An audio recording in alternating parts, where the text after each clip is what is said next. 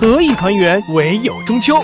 庆中秋，迎国庆，郑州黄河风景名胜区欢迎您！秋色美景，精彩演绎，还能边玩边学。妈妈，假期就带我去郑州黄河风景名胜区吧。近日，国家药品监督管理局通告二十七批次不合格面膜，经检测有面膜菌落总数超出标准限量值七千二百倍，还有面膜被检出非法添加糖皮质激素。据了解，长期使用这类不合格面膜可能导致浮肿、痤疮、皮肤变薄等问题，还可能变成激素脸。